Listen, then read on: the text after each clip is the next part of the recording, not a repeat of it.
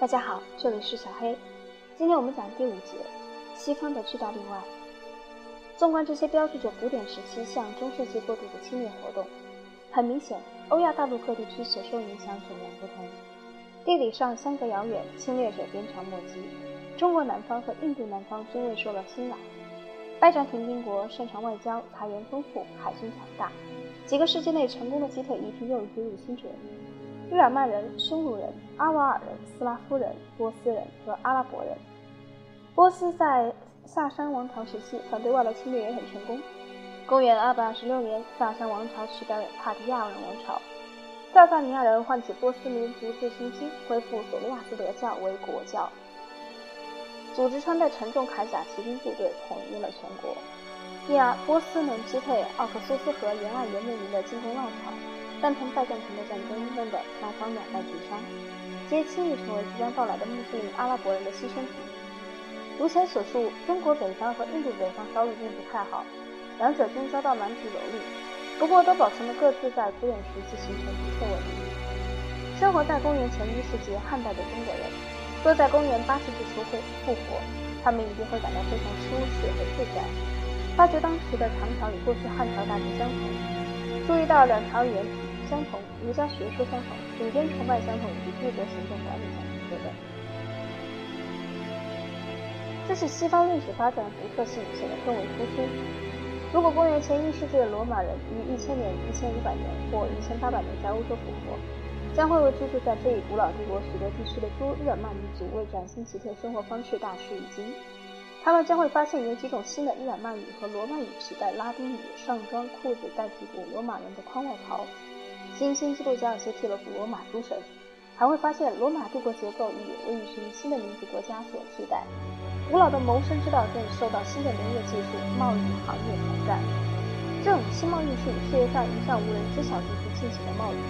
种种新行业则是使一些无需传统的人力迅速出动、可节省劳动力的奇特奇形，无疑说明只有西方的古典文明被永久淹没，被一种崭新的东西所接替。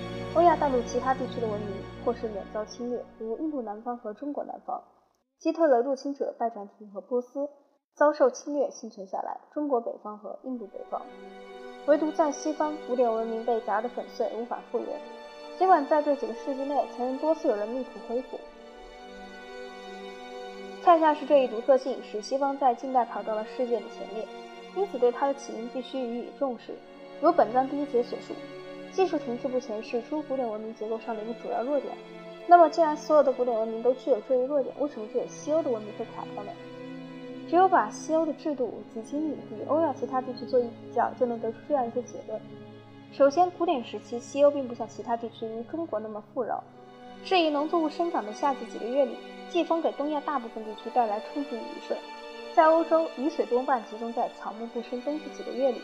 这原因加上纬度较低的地区能获得较多太阳热，因此东亚具有较长较集中的耕作期，许多地方一年二熟。而且东亚主要农作物稻米比起西方种植的小麦、黑麦和其他粮食作物，每一亩产量要高得多。据估计，单位面积里生产的稻米所含的热值是小麦所含热值的五倍。中国的生产率大高于西方，中国人口自农业出现至今也相应的比西方稠密。生产力及人口上的优势，转而又使中国能够更好地维持帝国的官僚机构和军事机构，更有力地抗击蛮族侵略者，必要时还能吸收并同化他们。其次，西方缺乏可与中国相媲美的文字系统，也没有中国的科举制度。这种文字系统提供了文化上持久的统一性，这一科举制度使中国行政提高效率，增强稳定性。罗马帝国边境上的敌人，敌人更难对付。地处入侵路线的最西端，欧洲实际上在所有游牧民族的进攻中都首当其冲。罗马帝国的近邻日耳曼人比中国西北边境上的游牧民人数更多，与帝国相邻的波斯人和阿拉伯人也比中国的蛮族近邻更为先进，军事威胁更大、更长久。这些原因，这些人、这些侵略在西方拖延的时间，远远超过在欧亚大陆其他地区持续的时间。把我刚刚那句“这些人”去掉，因此西欧出现了这一独特结局。罗马帝国结构及其古典文明无可挽回的消亡了。这一结果意义十分重大，被认为是世界历史上的一个重要转折点。之所以如此，是因为大规模的毁灭为早应发生的技术革命扫清道路。一位历史学家最近对罗马帝国的灭亡做了如下结论：总而言之，侵略给盛极之后停滞不前、似乎注定消亡的文化以致命打击。这使我们联想起当今世界残酷轰炸、摧毁摇摇欲坠的古老建筑。正因如此，我们才有可能重新建起更为现代化的城市。但是，这里所说的文化与欧亚大陆其他地区的文化并无差异。欧亚大陆其他地区文化处于停滞不前状态，只是他们能设法从这个侵略中幸存下来，重新变得生气勃勃。这仅是旧生命的延续。西方罗马帝国灭亡之后，却能获得新生，出出现一个崭新的开端。回顾历史，崭新开端重要性明显。古代时期，中东曾是创始力的中心，几千年中，许多主要发明都由此传播过去。但是到了古典时期，大部分发明创造出自欧洲、印度和中国，中东却远远落在后面。帝国晚期的艺术正处于从此前的古典艺术到此后的中世纪艺术的过渡阶段，原因在于中东古代文明经历公元前两千纪的侵略后幸存下来，边缘地区古代文明毁灭，为新的开端、新的古典文明出现扫清道路。古典文明向中世纪文明的过渡也是如此。但这一次，所有地区的古典文明都幸存下来，唯有西方例外。西方能毫无束缚地向新的方向奔进，在中世纪发展起新的技术、新的制度、新的观念，简言之，新的文明。到了近代，这种新的文明，如早期农业文明必然诞生部落文化一样，远远胜过欧亚其他地区及全世界停滞不前的文明，从而显示出了它的优越性。推荐读物。以下作品中论及帝国的兴衰问题：The Economic Decline of Empires, The World of Late Antiquity, The End of the Ancient World, The Awful Revolution, University of Liverpool 出版社。他们阐述了对于罗马衰落的不同观点。在《罗马帝国入侵者》这一书讨论中，主要的着作有。A History of Antilla and Hounds.